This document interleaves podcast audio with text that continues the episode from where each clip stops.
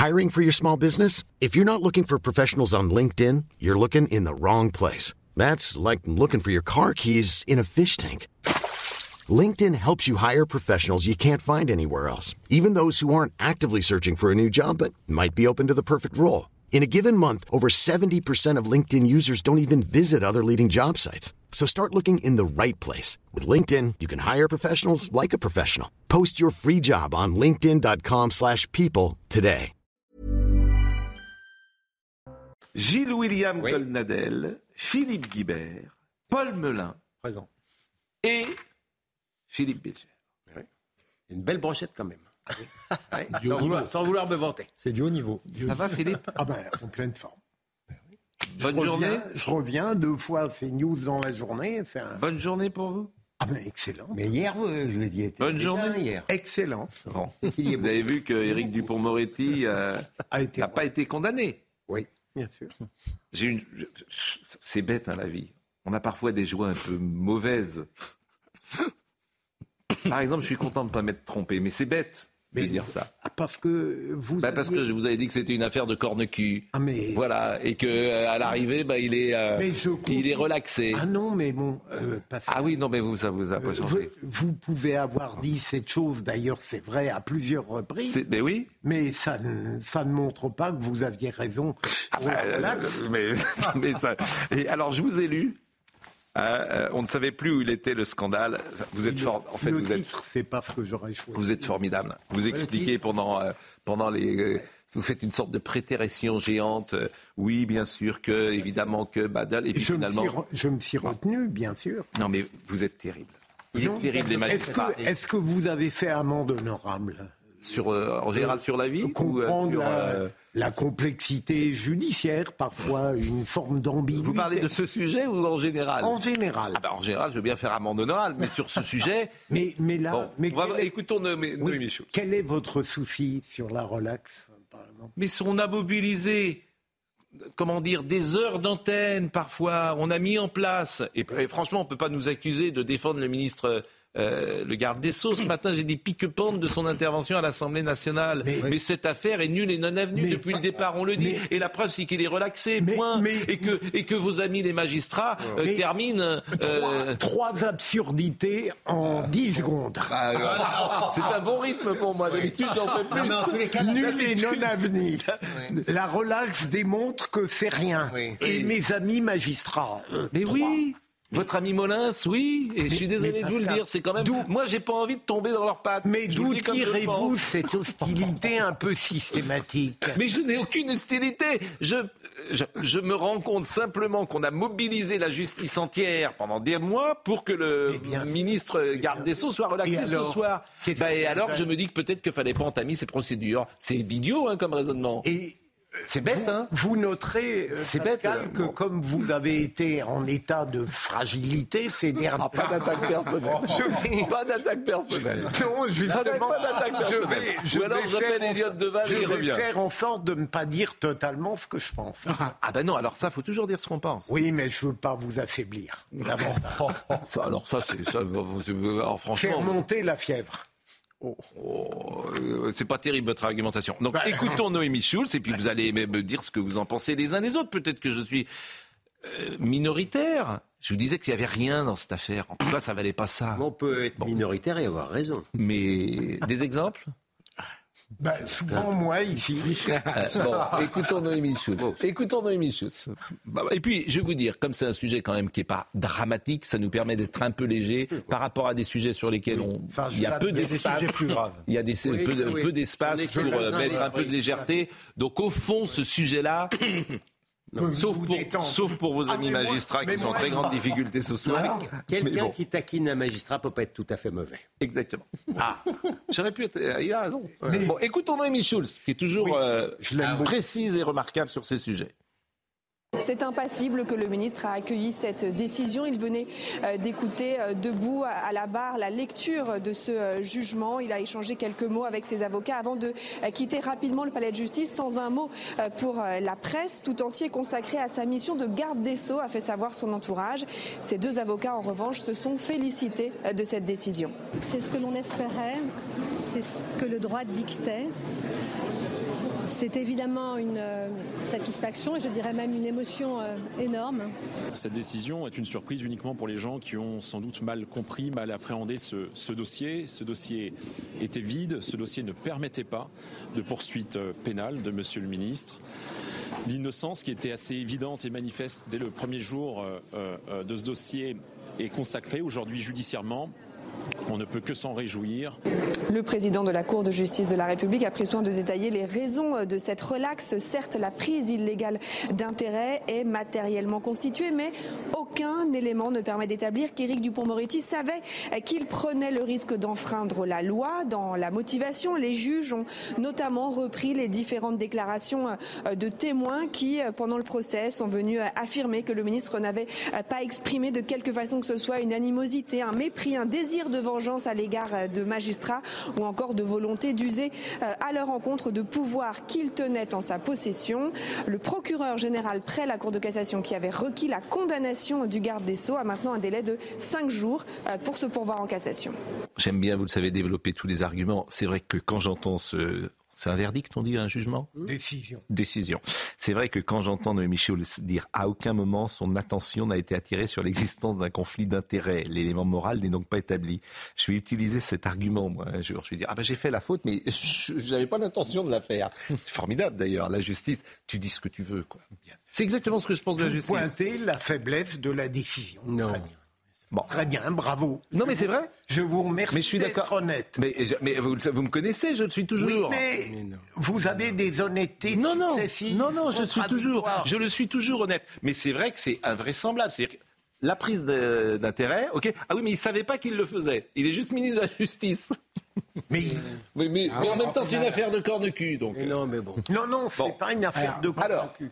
À vous la parole. J'ai assez parlé. Écoutez, euh, moi, par contre, je suis surpris. Je suis agréablement surpris parce que, contrairement sans doute à mon jeune confrère, je ça n'est pas parce qu'on a un bon dossier qu'on est assuré aujourd'hui de le gagner. Donc c'est une bonne nouvelle parce que je considère effectivement que c'était un règlement de compte qui avait été initié par des syndicats de magistrats, puisque M. Dupont-Moretti n'était pas encore place Vendôme, que déjà on expliquait que c'était un crachat, que sa nomination était un crachat. D'accord? Bon, euh, on, peut, on peut rentrer dans les détails de la prise illégale d'intérêt. C'est, le délit le plus facile à être constitué. Il suffit de peut-être donner l'apparence que. Donc les juges, dans leur sagesse, Philippe, dans leur sagesse, ont dit que même cela, il n'en était pas responsable puisqu'on n'avait pas attiré son attention. Donc je trouve que c'est bien jugé et j'en suis satisfait. Euh, c'est quand même un camouflet pour la magistrature. Non, pas du tout. Non, non, non, c'est pas du tout un camouflet pour la magistrature. C'est même une victoire pour la magistrature. Vous avez un avocat Philippe Guibert. C'est pas. Euh, Philippe Guibert. qui là Je peux bah, répondre bah, euh, Il répond. Répondez. D'abord, euh, la relax, je ne la discute pas. Hein. Ah, vous n'avez pas le choix. J'en prends. Non, mais je ne suis pas comme certains peut-être sur ce plateau.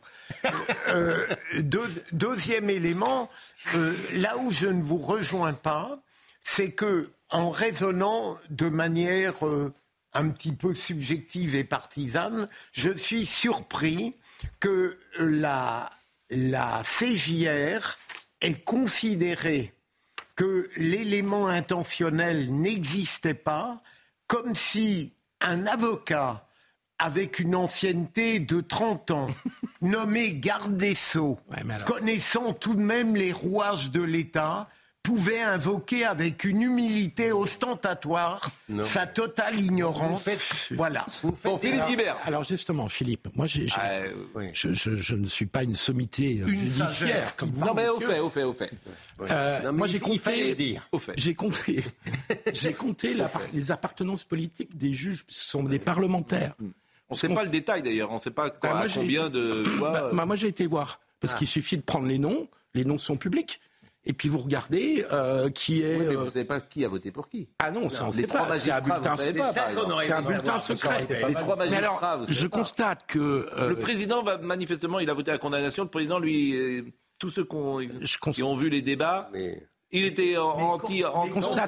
vous bon, d'accord. Quand savez-vous Eh ben, tous les témoins. Ça s'appelle du journalisme. Lesquels, ben, Les journalistes qui étaient Ceux, témoignés. Dans votre entourage ben, dans mon, Oui, dans mon entourage. J'ai envoyé plein de gens que je connaissais. Des, dit, gens, non, qui, écoutez, des, gens aussi, des gens aussi qui vous persuadent que Nicolas Sarkozy était totalement innocent dans ses Alors, Philippe, D'abord, je vous confirme que ce que vous dites est vrai. Mais en revanche, euh, je, je vous laisse terminer. Alors, quatre macronistes uniquement sur ce jury de 15 trois Renaissance, un Modem. Le reste, c'est des opposants. Il y a quatre républicains, il y a un LFI, un PS, un RN, un UDI. Et donc, moi, j'aimerais que tu m'expliques, Philippe, pourquoi ces opposants qui étaient majoritaires, plus trois juges professionnels dont on dit qu'ils n'avaient pas, euh, que M. Dupont-Moretti n'était pas en odeur de sainteté auprès des juges, je voudrais que tu m'expliques pourquoi ces opposants ont fait ce cadeau à Éric Dupont-Moretti et en même temps à Emmanuel Macron. Je n'arrive pas à comprendre s'il y avait les éléments pour le condamner, pourquoi, avec une majorité d'opposants dans le jury, ils ne l'ont pas condamné? Et avant que vous répondiez, on va écouter ce qu'a dit Éric Dupont-Moretti il y a quelques ah, minutes. Et encore, on va le lire, bien sûr. Euh, on va le lire puisqu'il était euh, l'invité. La Cour de justice de la République a dit que je n'avais pas voulu euh, me venger, ce que j'avais toujours affirmé. Voilà, ça c'est clair. Je veux tourner la page, même si quelque chose de douloureux, reprendre le cours ordinaire de mon travail, c'est la raison pour laquelle je suis resté un long moment à l'Élysée avec le président de la République. Ce qui est extraordinaire, c'est que, vous allez me confirmer si ce que je dis est juste, c'est que le procureur qui s'appelait... Procureur général Rémi Rémi c'est, nous sommes d'accord, son N plus 1 d'une certaine manière, c'est Éric Dupont-Moretti. Donc si demain il veut le convoquer à la chancellerie et euh, dans son bureau et lui parler comme un patron parle à son employé, c'est possible. Oui, sauf que Rémi Hetz n'est pas l'employé de Éric Dupont-Moretti. Ah bah c'est son, bah, il n'y a, pas de hiérarchie dans la magistrat. Ça, c'est ce que j'avais compris qu'il n'y avait pas de magistrat. Il n'y a pas de son, il y a, y a, pas de hiérarchie, il n'y a, pas de sanction, il n'y a pas de patron. Il n'y a pas de patron. Les magistrats ne se comportent pas comme Périndé à Mais il n'y a pas, il a pas de patron, c'est ce que vous me dites, mais ce que je sais d'ailleurs, il n'y a pas de patron. Mais vous vouliez tirer quoi de cette visite Rien. je voulais souligner que c'est ah que c'est quand même kafkaïen, c'est que celui ah, qui a euh, requis, contre lui est en fait euh, l'homme euh, qui travaille sous ses ordres. Mais bon, vous vous écrivez. D'où vient la responsabilité, Pascal? C'est qu'il y a eu hmm. bien avant le caractère choquant du maintien d'Éric Dupont-Moretti lorsqu'il a été mis en examen. Ah bah heureusement qu'il est resté, hein, ah avec bah ce qu'on apprend aujourd'hui. Non, bah, écoutez, il était innocent.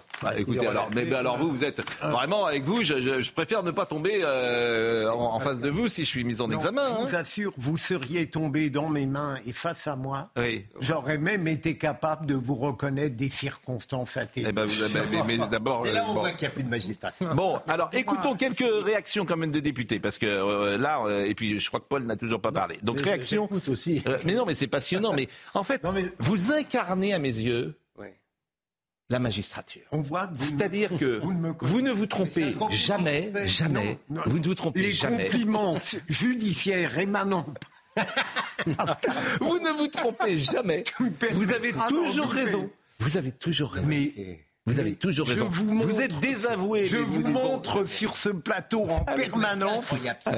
Écoutons les quand il requérait, oui. pouvait avoir, je vous assure, un immense discernement. Mais j'en suis sûr. Mais dès l'instant qu'il s'agit de personnages qu'il a un, peu politique, non, non, c'est quand il y a des personnages un peu politiques qu'il a dans le nez, ah, il, il perd le merveilleux discernement qu'il avait connu. C'est vrai. Ah, je, alors, j'ai chigne. J'ai dit que c'était un très grand avocat. Oui, mais d'accord. Oui, mais il est ministre. C'est le, le, baiser qui tue, ça.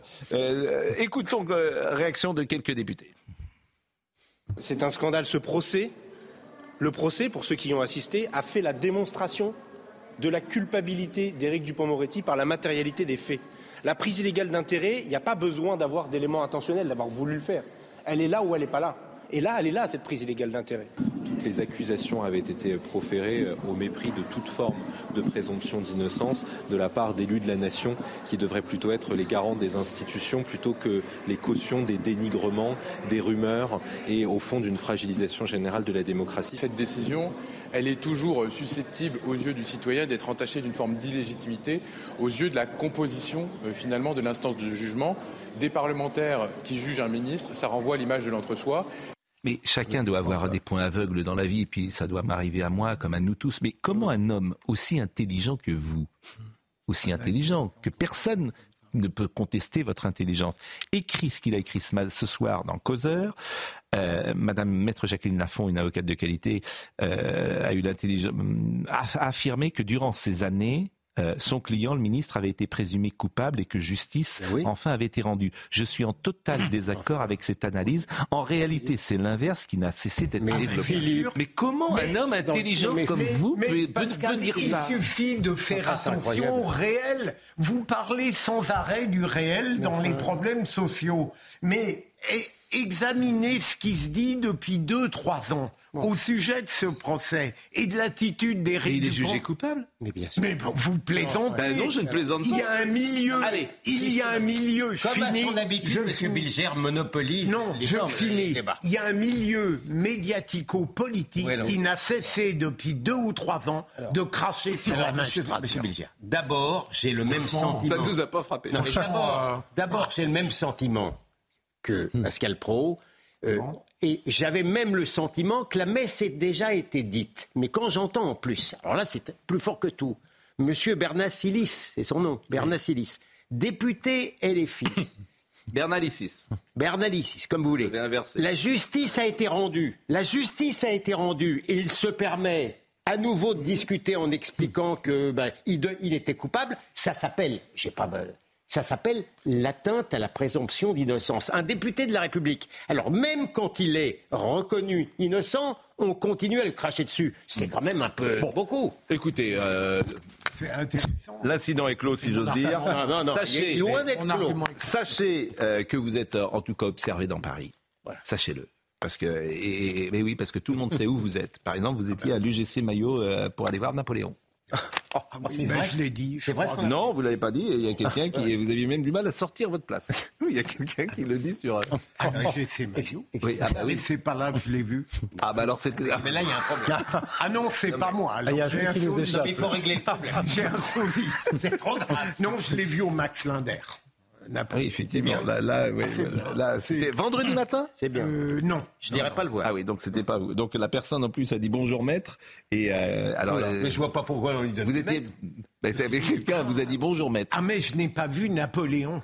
Ah. La grande erreur, c'est que je n'ai pas vu Napoléon. J'ai vu un très bon film, le film canadien de Denis Arcand. D'accord. c'est bien.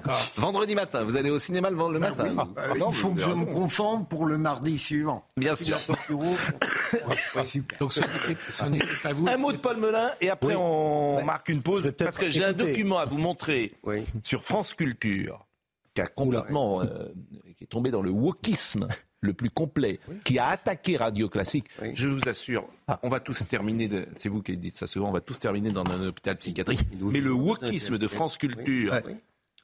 Bien sûr. On est à un niveau de bêtise aujourd'hui rarement atteint. Oui. Mais on l'écoutera tout à l'heure parce Ah, que je vous assure, plaît. ça vaut Moi, son- j'ai, son je, pesant. je de- continue à, je Oui. persévère, j'écoute toujours France Culture de temps Oui. en temps. Il y a encore quelques bonnes émissions, mais je suis d'accord avec vous. Bien La ligne éditoriale est, est très wokisée. Oui. Pour ce qui est d'Éric Dupont-Moretti, regardez, je vais peut-être mettre d'accord tout le monde sur le plateau. Oui. Moi, personnellement, je ne me suis pas tellement passionné de cette affaire. Je pense que, comme vous, Pascal, c'est peut-être une affaire de corne-cul, je ne sais pas. Rappelons que la CJR avait jadis relaxé Laurent Fabius sur le sang contaminé, puis Ségolène Royal. Je comprends pas tout à cette haute juridiction. Toujours est-il que ce que je sais, c'est que les Français, à mon avis, ne se passionneront plus de- du- des discours d'Éric Dupond-Moretti, de son intervention à l'Assemblée nationale, qui est hautement contestable d'ailleurs, face à Marine Le Pen, ou de son bilan judiciaire, qui à mon avis est pas bon, plutôt que de cette affaire ou de cette non-affaire.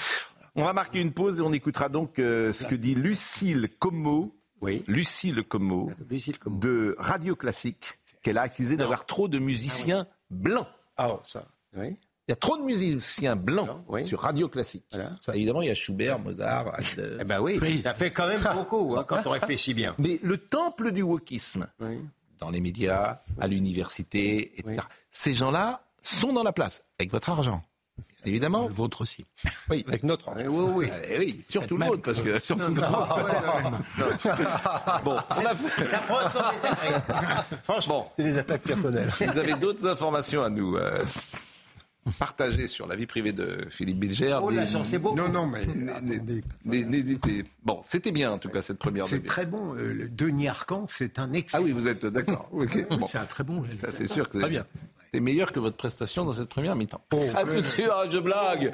Non, mais je le prends bien. Je parce blague, que vous j'ai pu bien. parler. Donc, c'est positif. Ah, c'est- L'essentiel, c'est de parler. Ben, non, mais comme vous parlez beaucoup dans toutes les émissions, Ah ben, perfide, là, on là compte sur la deuxième partie pour C'est parler l'avocat, c'est l'avocat qu'on insulte. Et, que au-delà de l'avocat, c'est l'institution, c'est la robe. C'est exactement. Et c'est ça, on crache. et c'est ça que je trouve quand même assez sûr. déplaisant. La pause, à tout de suite. Bon, vous savez qu'on aime parfois parler ici de choses qui sont à la fois euh, accessoires, mais moi je pense qu'elles ne le sont pas parce qu'en fait le détail n'est jamais accessoire. Le détail est décisif. c'est vrai. C'est décisif Non, le bah, détail. Bon. Euh, et dans un podcast de France Culture, Lucie Le Como accuse Radio Classique d'avoir des musiciens trop blancs. Ce que vous allez entendre est effrayant, effrayant de bêtises. Et, et évidemment, c'est dangereux d'entendre des choses euh, comme ça, qu'on puisse confier une antenne à des gens qui disent des choses aussi sottes. C'est des choses qui sont sottes. Cette jeune femme est peut-être extrêmement intelligente, mais en tout cas, ce qu'elle dit est très sot. Donc je vous propose de l'écouter et après vous allez me dire ce que vous en pensez. Radio Classique qui est sur 101.1, qui est une radio qui permet effectivement d'écouter, j'ai envie de dire, les grands standards de la musique classique, Mozart, Beethoven, etc. Écoutez euh, cette dame. J'ai écouté Radio Classique à la Ah. suite d'un article paru il y a quelques jours dans le média en ligne AOC qui s'intitulait Radio Classique ou la production d'une culture musicale blanche et de bon ton. L'article signé Jean-Loup Hamsel rappelle que Radio Classique fait partie du groupe LVMH dirigé par Bernard Arnault, très présent dans le financement de la culture et des médias français. Il détaille les temps forts de ces magazines tenus pour la plupart par des hommes blancs de plus de 50 ans dont certains sont aussi musiciens. Il décrit un souci de la belle langue des présentateurs et une propension à la publicité ciblée vers les classes supérieures plutôt âgées. Alors, j'ai une pratique assez limitée de radio classique, personnellement, limitée à quelques minutes glanées dans une salle d'attente que je fréquente chaque semaine, où je constate parfois, en effet, une conjonction idéologique particulière entre le flash info de 16 heures, une publicité pour des organismes de placement bancaire et un petit Schubert qui fait plaisir. Ce week-end, j'ai écouté un peu plus longuement et cette impression, corroborée par l'article, s'est largement confirmée. En une heure de temps, j'ai entendu un morceau de sonate de Mozart désannoncé par une voix masculine bonhomme, hein, proposant ensuite de gagner un an d'abonnement au magazine Historia avec un numéro spécial consacré à la Régence, ainsi que le livre que lui-même signait, j'ai pas retenu le titre. Est apparu ensuite un flash publicitaire contenant la promotion du viager, puis quelque chose qui commençait par les traders sont de véritables chefs d'orchestre. Je jure, c'est vrai. Dans la foulée, le même monsieur, reprenant la parole, a rappelé que ce vendredi était une journée spéciale femmes musiciennes, je cite, organisée et soutenue par la veuve Clicquot, hein, Donc, et que par conséquent, nous allions écouter le concerto pour deux violons et cordes en ré mineur de Jean-Sébastien Bach, certes par deux musiciennes hein, françaises, Sarah et Déborah Nemtanu. Aucune contradiction dans les termes apparemment, sachant que parmi les femmes musiciennes, il existe aussi des, compositrices, hein, ce qu'un nombre incalculable de parutions et de disques apparemment pas encore parvenus jusqu'au locaux de Radio Classique nous rappelle chaque jour. Bach, Haydn, Mozart, Beethoven, Schubert, Schumann. La musique classique, c'est comme d'ailleurs pour beaucoup d'autres en dehors de Radio Classique, la musique blanche, composée entre 1680 et 1890, celle qu'on identifie immédiatement, même si on n'est pas connaisseur, c'est en fait de la mélodie. Dans le fond, Radio Classique, c'est un peu le chant de France de la musique dite classique. Il y a un devenir variété de ces morceaux juxtaposés ainsi, qui en plus serait une variété des dominants armés contre le neuf. Pas élitiste, hein, c'est facile d'écouter Radio Classique, seulement bourgeois. Je ne dis pas que ces morceaux n'ont plus de valeur, qui ne devraient pas être diffusés. Je dis que pris dans cette espèce de forme grevée par les pubs de luxe et le cours de la bourse, Radio Classique les place artificiellement dans une espèce de bruit de fond apparemment inoffensif, mais conservateur et un peu mortifère. C'est c'est agaçant à écouter. Hein. Mortifère. Très agaçant à écouter. Mais vous avez bien Enfin, compris le problème. Il n'y a qu'un problème pour madame. Oui. Vous l'avez compris. Ils sont blancs. Oui, ils sont blancs. Non, c'est LVMH. ah oui. Ça appartient à Bernard Arnault. C'est le problème numéro un presque, si vous pour Madame Como. C'est son problème numéro Oui, un. mais j'ai le sentiment que C'est effrayant, de- en fait. En fait, c'est une enfilade de, de, de poncifs successifs, vaguement intersectionnels, vaguement woke, mal expliqués, bêtes, et, et c'est navrant parce qu'une grande chaîne, une grande station comme France Culture, on sera en attente d'avoir euh, des lectures mises en musique, les grands classiques euh, de la, de la littérature, des choses innovantes aussi. C'est le monde de demain, hein. Et là, on a... C'est le monde de demain. Non mais c'est terrifiant. Et en plus, c'est terrifiant et c'est affligeant de Donc on est passé de Ève Ruggieri euh, à- au monde Oui, de c'est demain. ça qui est dramatique. En fait, il y avait des grands C'est pas passeurs. bon niveau. Il y avait des grands passeurs sur euh, France Culture, Ah, c'est sur station Service Public, c'était Jacques Chancel, des gens comme ça qui. Et elle t'explique que Mozart Mais euh, j'écoute- et vous le Haydn, cette j'écoute personne très qui, souvent. qui est-elle? Je vous l'ai dit, Pascal, j'écoute très Qui souvent. Et toutes les deux heures, vous avez toujours les mêmes thématiques, à savoir néo-féminisme, wokisme, discrimination de genre, discrimination raciale. Vous, vous allumez cette station, comme je le fais souvent. France Culture trois, ou- France Culture, trois Mais- ou quatre fois dans la journée. et- Vous n'avez quasiment que ça. Il y a deux choses. D'abord, si on écoute France Musique et pas Radio Classique, on entendra aussi tout autant du Bach, du, du Handel et du Telemann qui, à ma connaissance, sont blancs. Mais imaginez un seul instant que je fasse une chronique ici en disant j'ai écouté TSF Jazz. C'est invrais- invraisemblable le nombre de noirs que j'ai entendus sur TSF Jazz. Il faut faire quelque chose parce qu'il y a trop de noirs sur. Imaginez, mon imagination est impuissante à vous décrire la réaction de la haute autorité ou, ou- ou- ou même de vous si jamais j'osais cela. Donc voilà, on est au cœur à la fois de la bêtise et de la méchanceté qui font très bon moyen-âge. Mais, euh, Et c'est du Philippe racisme. Guibert C'est du racisme, Ah, c'est du pur racisme. Non mais c'est de la- pour moi c'est de la bêtise. Non, non, non, non, non, il faut arrêter. C'est du racisme anti-blanc. C'est du racisme anti-blanc. C'est parce que c'est mêlé au reste. Oui. Euh, le, en Leur soi- problème, c'est LVMH. Oui. Et, et Le problème, c'est l'argent. Je n'ai pas Ne, complètement, ne, ne- je n'ai pas complètement perdu la tête. D'ailleurs, ne- elle vous dit qui écoute la musique classique? C'est des gens âgés qui ont un peu d'argent, on leur fait de la pub pour eux, etc. C'est, c'est voilà, c'est la haine, c'est la, c'est, c'est une certaine manière la haine du, du, du, du riche, du vieux Le blanc. du vieux blanc. Du- le riche le écoute de la musique dominant. classique, Le du blanc, le blanc dominant. Du riche qui écoute de la musique. Euh, Donc tout voilà, à l'heure. Pascal, j'ai entendu Marc Menant euh, Oui. se déchaîner contre ça. C'est pour ça que Ah oui. je n'ai pas fait d'erreur. Mais euh, Comme je- comme c'est un- toujours. mais le jamais. pro- Non, mais le Jamais. problème de ces femmes, Oui. c'est que euh, quand vous éliminez euh, tout ce qui est absurde, la relation avec l'argent, ce qu'elle dit euh, pourrait constituer un début de réflexion, tout de même en disant que sur certaines radios, il y a peut-être une surabondance de certains morceaux. Ça n'est pas C'est radio classique. Oui, j'ai bien compris. La musique classique. On va pas mettre du jazz. non, pas mais bien jazz. sûr, mais j'essaye de faire comprendre Mais que Bon, on change de sujet. Attends, attends, je- pardon. 10 secondes. C'est la haine de la culture qui est derrière tout ça. Vous dites la haine de l'argent, la haine du... C'est la haine de la culture. C'est-à-dire que les œuvres euh, de musique classique, en l'occurrence, ne sont plus jugées en tant que telles. Elles sont jugées parce qu'elles sont produites, composées par des blancs et écoutées par des blancs.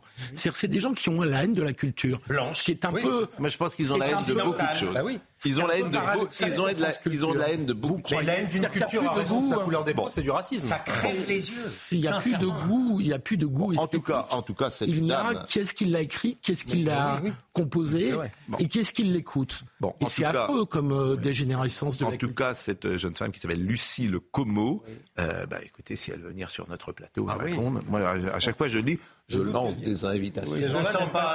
Je ne sens pas. Je lance des invitations personne ne Ah répond. Et surtout, c'est souvent, je dis, l'absence d'humour chez ces gens est, est sidérant. Ça, c'est ce qui les signe tous. L'humour peut être... Voilà, t'as l'impression vraiment que le ton est le ton, mais- d'oppression patriarcale et blanche. Oui, mépris. Mais, mais, Ah oui. mais vraiment, tu te- bon. Crépole, alors Crépole, autre chose, parce que là c'était euh, cette fois une universitaire. Une, alors si vous voulez euh, entendre une universitaire déconnectée de la réalité, elle était venue d'ailleurs sur ce plateau plusieurs fois, euh, cette dame. Et, Très, très bien. Ah bon? Oui, elle est, elle est- Isabelle Vérin-Masson. Alors, elle, absolument déconnectée, universitaire déconnectée de la réalité. Elle t'explique que ce qui s'est passé euh, à Crépole, c'est Roméo et Juliette. Bon, oh, écoutez, et c'est vrai que là aussi, ça fait peur, parce que sur le plateau, personne ne répond. Bah, on essaie, oui, Ah, on- il la regarde bizarrement quand même. Il Ah oui, là- monde, euh, Ah, Peut-être que tout le monde n'est pas d'accord sur le plateau. ça se passe sur Arte. Ah ouais, Arte, c'est service public. écoute. Ah oui. Mais c'est une chaîne de qualité, Arte. hein. Ah, mais sûrement. Ah oui. Oui. Sûrement, sûrement. Mais, mais la dernière fois que vous avez. La dernière, Ah, oui. Regardez le journal. Les, Mais et- tout ça, c'est de qualité, c'est juste tous des militants, c'est tout. Ah oui. Très bonne production. Il y a parfois des- sur, euh, je, je, veux dire, l'information, ce sont des gens. Documentaire, très bon. Oui, mais l'information.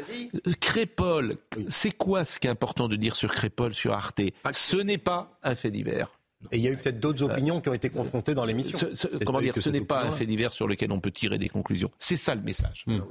C'est d'inverser ce qui se dit de récit médiatique. C'est ça qu'il faut dire en priorité. Et cette dame le dit, bah, comme je viens de le dire là. Écoutons-la moi, j'ai été très frappée, vous, gentiment vous le répétiez, par la ressemblance entre euh, ce fait divers et Roméo et Juliette. C'est-à-dire que c'est une rixe euh, avec deux Roméo et Juliette, des Montaigu et des Capulet Des Montaigu et des Capulet, on est dans Shakespeare. C'est-à-dire c'est un bal dans lequel une famille qui déteste l'autre famille euh, va chercher des filles. D'ailleurs, il y a l'idée de mm. qu'il y a, parce que maintenant on sait qu'il y avait cette démarche-là. Ils se détestent, ils se cachent. Et puis finalement, ça devait être au départ un petit truc sympa, un peu provocateur, mais sans plus. Et ça devient quelque chose de gravissime. Et il y a des combats. Et bien évidemment, on tire les parce qu'on tire toujours l'épée. Et on tire l'épée alors là, c'est les, les, les, couteaux, hein, ce qui compte mm. maintenant, mais, même, mais les couteaux existent depuis, là aussi, depuis que les couteaux existent. J'imagine c'est moyen jour. Oui, il y a là une configuration, et quand même, bien évidemment, la différence entre euh, le, les Montaigu, les Capulettes et ce qui s'est passé aujourd'hui, c'est d'abord qu'il s'agit d'un enfant. Bah, ça, vous l'avez pas dit, mais c'est très important. Il a 16 ans, et le fait divers qui touche les enfants est toujours un fait divers d'un autre différent. C'était vrai au 19e siècle, c'est toujours vrai maintenant. Et en plus, il y a une montée en généralisation de, par le fait que effectivement l'extrême droite va se servir de ce, de ce fait divers banal. Extrême droite. Là, il y a la complète. Il y a tout. Mais là, vous avez alors là, elle peut, elle, peut, retourner sur Arte. Non, mais elle, a, elle, a, elle a son. J'ai déjà défendu cette cause désespérée aujourd'hui. Hein. Ah. Euh, vous en, je n'aime Aujourd'hui, vous en défendez beaucoup, si vous me permettez. je serais vous, je prendrais des causes un peu moins désespérées. Celle-là, elle est plus difficile. Éric Dupont-Moretti, j'ai aucun problème. mais, mais, là, euh, je n'aime pas le ton qu'elle a déjà, totalement désinvolte pour parler d'une tragédie. Mais j'ai eu la chance de connaître cette femme, de discuter avec elle. charmante d'ailleurs. Et je ne pré... quand j'entends une apparente absurdité, ça peut arriver à chacun d'entre nous eh bien, j'ai tendance immédiatement à chercher à comprendre. La métaphore qu'elle fait, elle paraît immédiatement absurde avec Roméo et Juliette. Mais il n'y a pas que la métaphore qui est choquante. Tout, est choquant. C'est pas le fait uniquement qu'elle nous renvoie à Shakespeare, c'est qu'elle nous explique que c'est une rixe, elle nous explique qu'elle sait déjà tout, elle nous explique que c'est un combat à, fleur et moucheté ou à couteau. Non, il y, en a qui ont des couteaux, il y en a qui n'en ont pas. C'est un petit détail. Mais ne hein, c'est, pas de la réalité. C'est le détail qui. Ah bah, c'est justement ce que je lui reproche. Ça tombe bien, c'est la réalité la plus ingrate. Et elle nous explique ensuite pour couronner le tout, c'est que évidemment, il y a l'instrumentalisation ah des méchants. C'est eh. les méchants, dans leur imagination diabolique, qu'ont inventé le fait que euh, peut-être, peut-être, il y avait du racisme anti-blanc. Ce qui est terrible, parce que euh, moi je suis comme vous, elle, est venue au début de notre émission euh, et elle était vraiment, c'était un plaisir de la voir. Elle est très charmante, il n'y avait pas de souci. Bon. Mais elle est prof d'université. C'est elle qui faisait cours. Et ceux qui n'entrent pas dans ce qu'elle dit, en fait, ils sont saqués à l'université. C'est ça la réalité. Ben moi j'en suis sûr. Vous voyez, c'est bête. Elle. parce que ça se passe comme ça. C'est-à-dire que si euh, elle faisait, je crois, elle était prof de sociologie. Si tu expliques Marion Maréchal aujourd'hui a dit cette affaire n'est pas un fait divers, mais bien un phénomène de société. Derrière le refus de prendre cette qualification, il y a la négation de ce phénomène de racisme anti-blanc qui n'est pas un cas isolé dans notre euh, pays. C'est ce qu'a dit hein, Marion Maréchal. J'imagine que euh, cette dame considérerait que c'est euh, de l'instrumentalisation.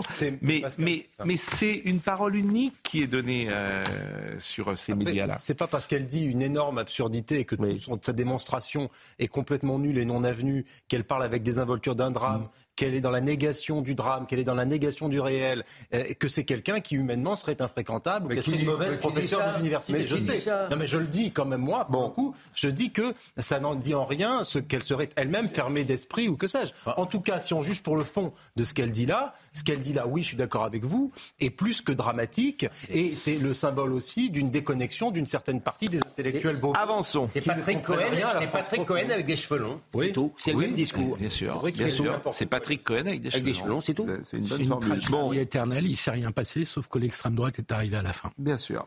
Voilà, c'est formidable la euh, capacité des gens de culture à se. Un mot sur Radio Classique, un mot sur Radio Classique parce qu'il y a beaucoup de messages qui arrivent et qui précisent qu'il y a une émission de jazz tous les soirs sur Radio Classique Et le dimanche aussi. À Il y a une 14 émission hebdo chaque semaine sur les Ouais. compositrices et musiciennes Mmh. et des animatrices, etc. Et il arrive également de passer des musiques de films. Donc cette dame, d'information ressemble un peu à ce qu'on entend sur le service public. Hein. C'est pas du tout une. et donc cette dame, en gros, euh, a dit n'importe quoi. Est-ce que vous voulez qu'on écoute Monsieur euh, Jadot? Alors Monsieur Jadot, Jadot il est catastrophé. Si. Il a, Yannick Jadot. Ah bah il n'a pas, le- il a pas le moral. Est-ce qu'on peut répéter? Yannick Jadot. Vous vous souvenez de Yannick Jadot? Il est sénateur maintenant. Ah oui, ça y est. Il a peur. Ça y La. France a peur. Il a peur de quoi? Écoutons. Il y a des bons moments, il y a des mauvais moments. Euh, mais j'avoue que dans ma vie euh, de militant euh, politique, c'est la première fois que j'ai la trouille en fait. La trouille? J'ai la trouille pour notre pays. C'est la première fois que j'ai peur. La trouille de quoi? le- À la fois l'effondrement climatique, avec tout ce que ça veut dire socialement, et l'effondrement démocratique. On est dans un moment où vous voyez bien, évidemment, euh, le futur fait peur. Je veux dire, ce sont les guerres omniprésentes, euh, ce sont, y compris à nos frontières, euh, l'Ukraine, euh, euh, l'Azerbaïdjan, euh, l'Arménie, évidemment, euh, Israël, Palestine. Euh, ce sont euh, la trouille, c'est la peur sociale. Nos enfants vivront moins bien que nous. C'est les chocs climatiques, c'est les crises, les pandémies. Et donc, au fond, il y a une forme d'énorme crise de l'avenir. Bon, on en est à l'effondrement climatique maintenant. Mais je Bah, trouve c'est qu'il c'est le seul, un sujet homme que j'ai trouvé pertinent, intelligent dans l'univers de l'écologie.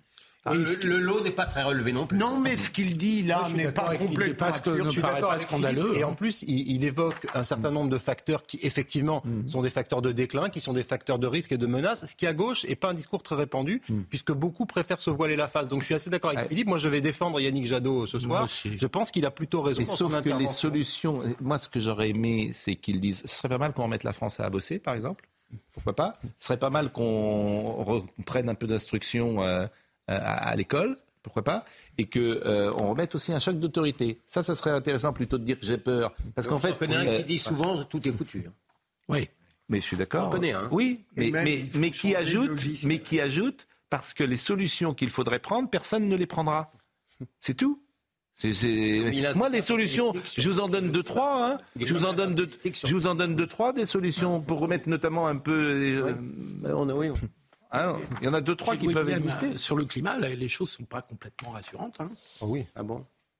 Bah, Je sais pas. Moi, je- On est obligé de, croire au rapport du GIEC Ah, on est, on est obligé de les, regarder et de les étudier un petit peu quand même. En tout cas, avec euh, avec euh, avec Monsieur Jadot, on est bien parce que vous, im- vous imaginez Bonaparte sur le pont d'accord.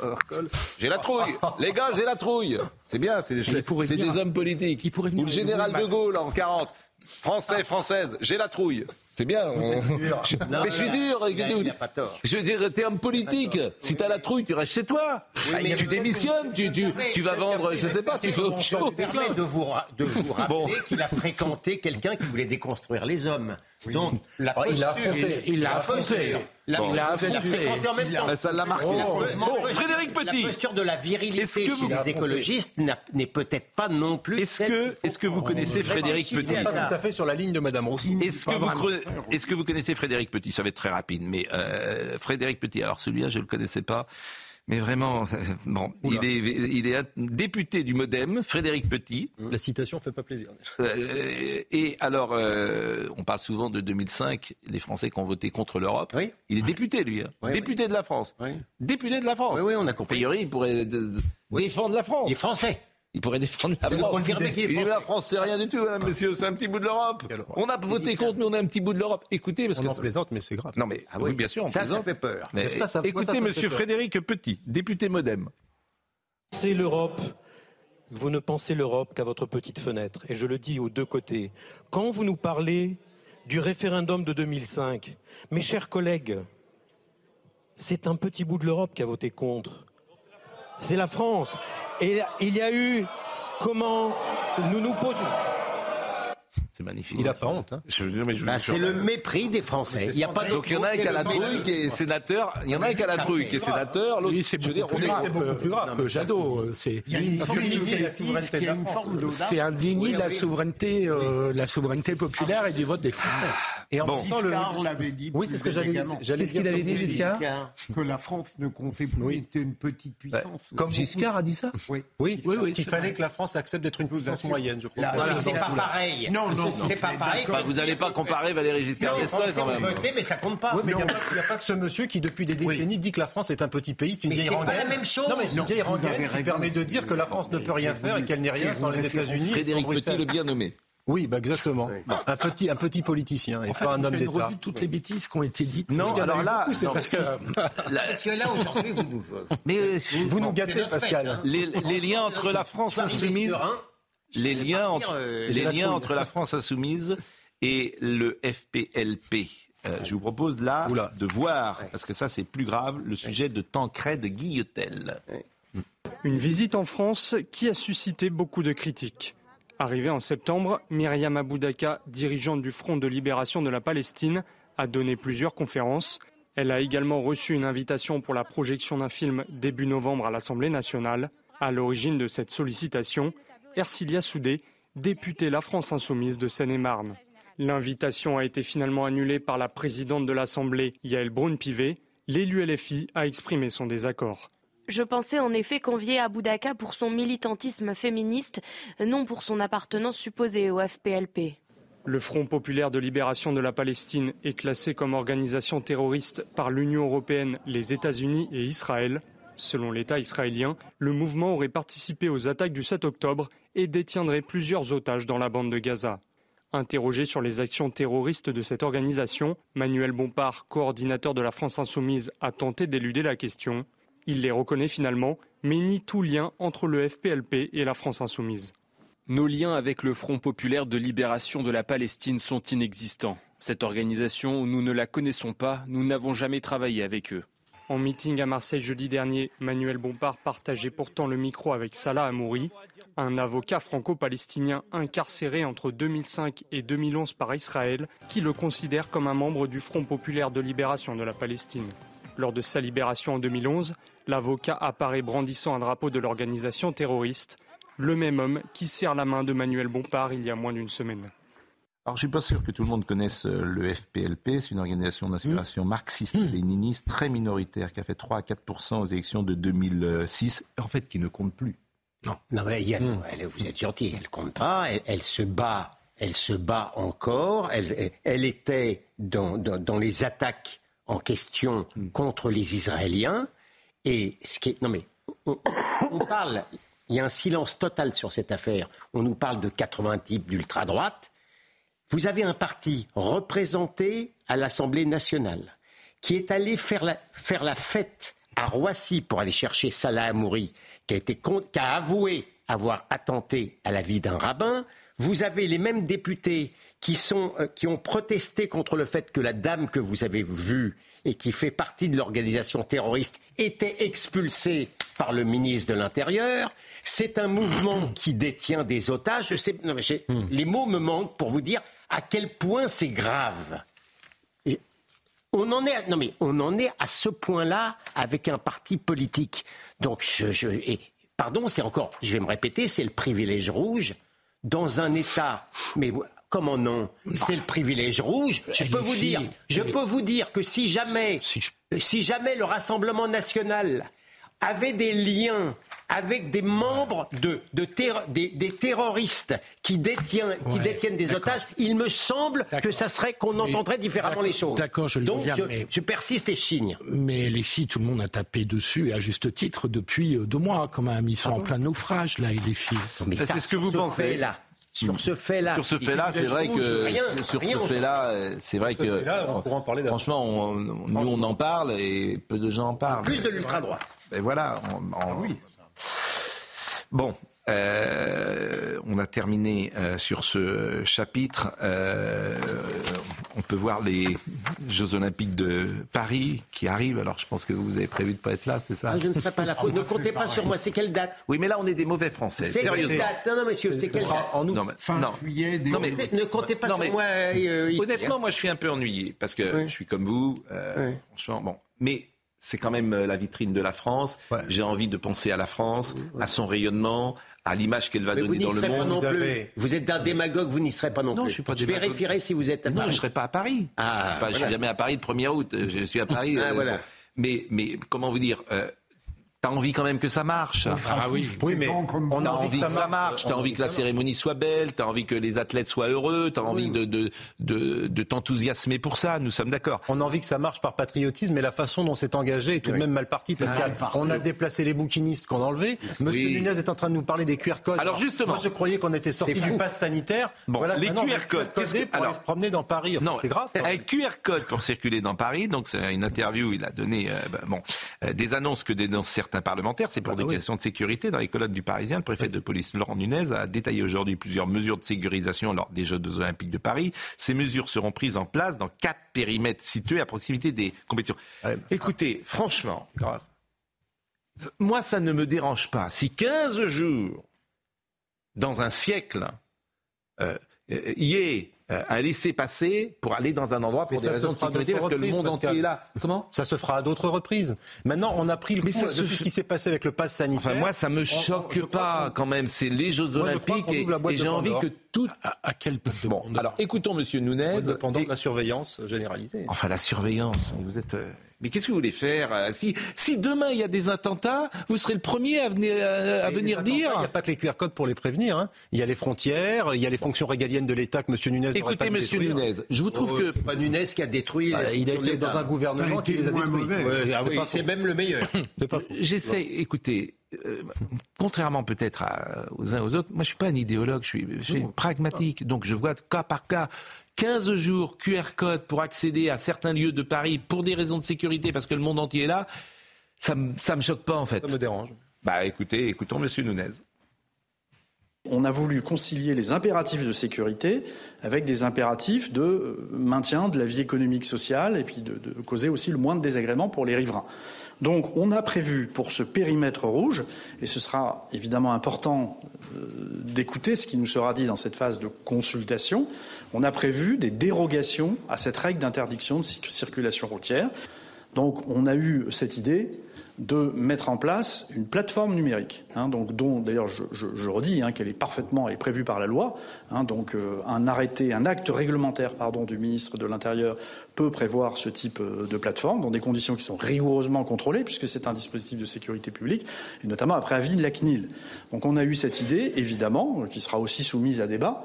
Euh, on a eu aussi cette idée de mettre en place cette plateforme de manière à ce que les personnes qui ont à rentrer en véhicule dans cette zone, et je pense principalement aux riverains, mais aussi aux commerçants, aux hôtels, aux restaurants, qui ne vont pas fermer dans ce périmètre rouge. Ils ne vont pas fermer.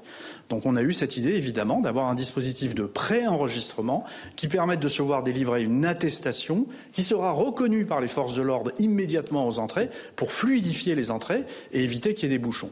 Enfin, il n'y a pas quoi. Franchement, il, il a raison. C'est un préfet, c'est un préfet responsable. Il faut Bon. réussir, il faut réussir. plutôt l'aider c'est là-dessus, si vous voulez mon avis. Pascal, ce que dit Paul est une perversion française.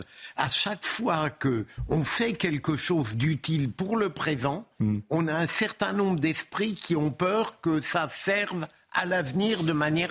Alors, il nous reste trois minutes. Et le prouve, en 2021, les QR codes arrivent pour le pass sanitaire. Oui, mais et deux ans plus tard, on nous les repropose. Et moi, pas je l'avais dit il y a deux ans, je disais, Mais c'est effectivement, pas vous comparable. verrez qu'on nous proposera des passes. jours, là. C'est pas comparable. Bon, je salue Christian Olivier, qui est le journaliste remarquable d'RTL, qui a couvert beaucoup de Jeux Olympiques et qui dit il y a toujours eu sur tous les JO toutes ces mesures draconiennes, toujours circulation restreinte, militaire, renfort, etc., etc. En plus euh, d'autres euh, petits euh, conflits euh, qui peuvent exister. Bah, il a raison, Christian, il le les connaît. Bon, euh, les JO d'hiver, euh, bravo. Bravo aux JO d'hiver, puisque nous, aurons, nous allons organiser les JO d'hiver en 2030, puisqu'on est les seuls candidats. Euh, donc, comme ça, c'est facile pour gagner. Bon, Emmanuel Macron d'ailleurs a tweeté. C'est une victoire aussi pour Laurent Wauquiez, qui s'était euh, beaucoup investi dans cette candidature. La candidature des Alpes françaises à l'organisation des JO d'hiver 2030 a franchi un pas important. En effet, cette candidature est la seule retenue par le Comité international olympique. Donc, effectivement, les Alpes françaises avaient euh, lancé cette candidature l'été dernier. En trois mois, ça a été monté. Bravo. Ça, c'est euh, une intelligence française, monsieur. C'est pas comme au Stade de France. où il a fait Non, mais- de 10 mois pour un fiasco. Mais non, mais ça c'est bien et tant mieux si euh, les Les Jeux Olympiques. durables et Bon, inclusifs. vous voulez écouter le général de Gaulle en 1968 On veut toujours écouter le général. Ah, ah, En 1968, il avait lancé les Jeux d'hiver euh, à Grenoble. Écoutez, c'est la voix de Léon Zitrone qui annonce le général de Gaulle. Écoutez bien. Le chef de l'État. De la tribune officielle. Je proclame l'ouverture des dixièmes Jeux olympiques d'hiver de Grenoble. Et depuis cette seconde précise, il est 15h39 minutes. Les Jeux olympiques d'hiver de Grenoble 1968 sont officiellement ouverts. Et, et vous savez pourquoi je vous ai passé cette séquence? Qui sera président de la République en 2030 Eh bien, le successeur d'Emmanuel Macron. Ou la Exactement. Nous ne successeur. savons pas encore. Je n'ai pas compris. Vous n'avez pas compris Ma question était assez simple. C'était du temps, c'était Kili, euh, euh, Peria, Guachel, c'était ça Kili, c'est un génie, Kili. C'était Vous skiez, la- non La domination totale. Vous skiez, vous, Français. piste verte Non, mais j'ai skié, verte. J'ai Piste longtemps, mais mal. Bon, on, ter- Non, vous surfez. on- on- on aura euh, évidemment euh, une pensée. On aura une pensée pour Gérard Collomb, bien sûr, les obsèques de l'ancien maire de Lyon, Gérard Collomb, qui ont eu lieu ce matin, présent lors des funérailles. Emmanuel Macron a rendu hommage à son ancien ministre, le président de la République, qui était élu, qui était ému, pardon. Euh, les obsèques de Gérard Collomb ont donc eu lieu à la cathédrale Saint-Jean.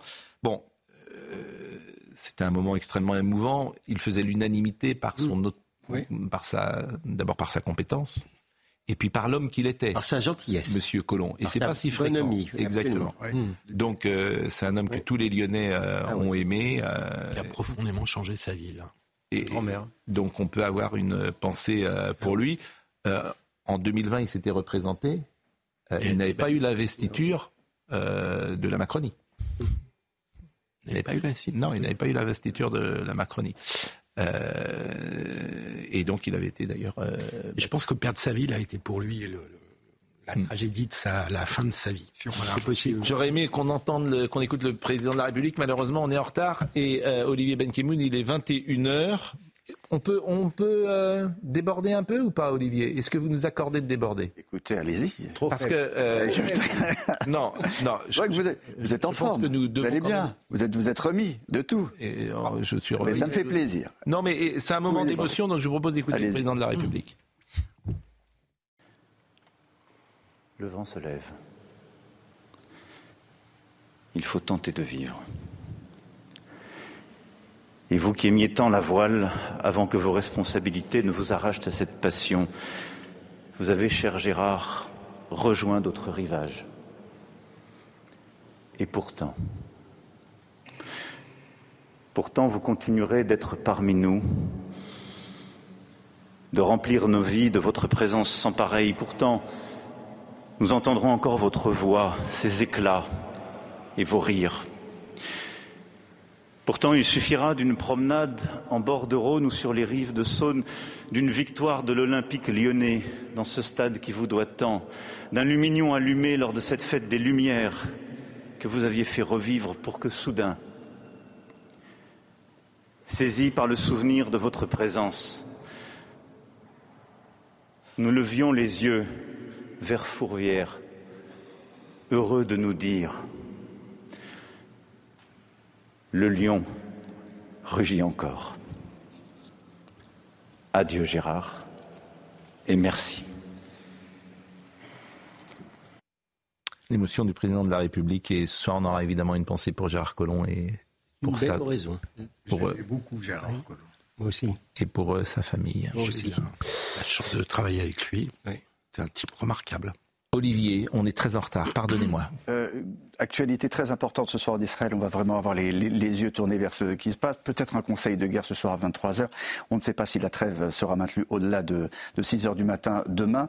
Et euh, il y a un petit, euh, petit retard euh, sur la libération des, des 10 otages israéliens. Alors qu'est-ce que ça veut dire? Comment on l'interpréter Il y a deux otages russes qui sont sortis ce soir, mais 10 otages israéliens, il y a du retard. Quel est le jeu qui est derrière tout ça? On va essayer de, comprendre. Jérémy Guilleux à la réalisation, Philippe à la vision, Jean-François François Coulard Merci à Benjamin No, à Lucas Busutil, à Pauline euh, qui est avec nous euh, désormais, Florian Doré. Toutes ces émissions sont à retrouver sur cnews.fr. Et merci une nouvelle fois à Elliot Deval, qui était avec vous et remarquablement avec vous. Très bien. Mais ça me, me permet de vous mais, le dire. mais, était bien. mais je mais, Oui, oui, non, mais mais- je ne veux pas, je voulais pas vous blesser, mais il a été très très bien. ne cherchez pas. Il est remarquable. c'est formidable. Et nous nous aimons beaucoup. Euh, Olivier Benkemoun dans une euh, seconde. Bonne soirée.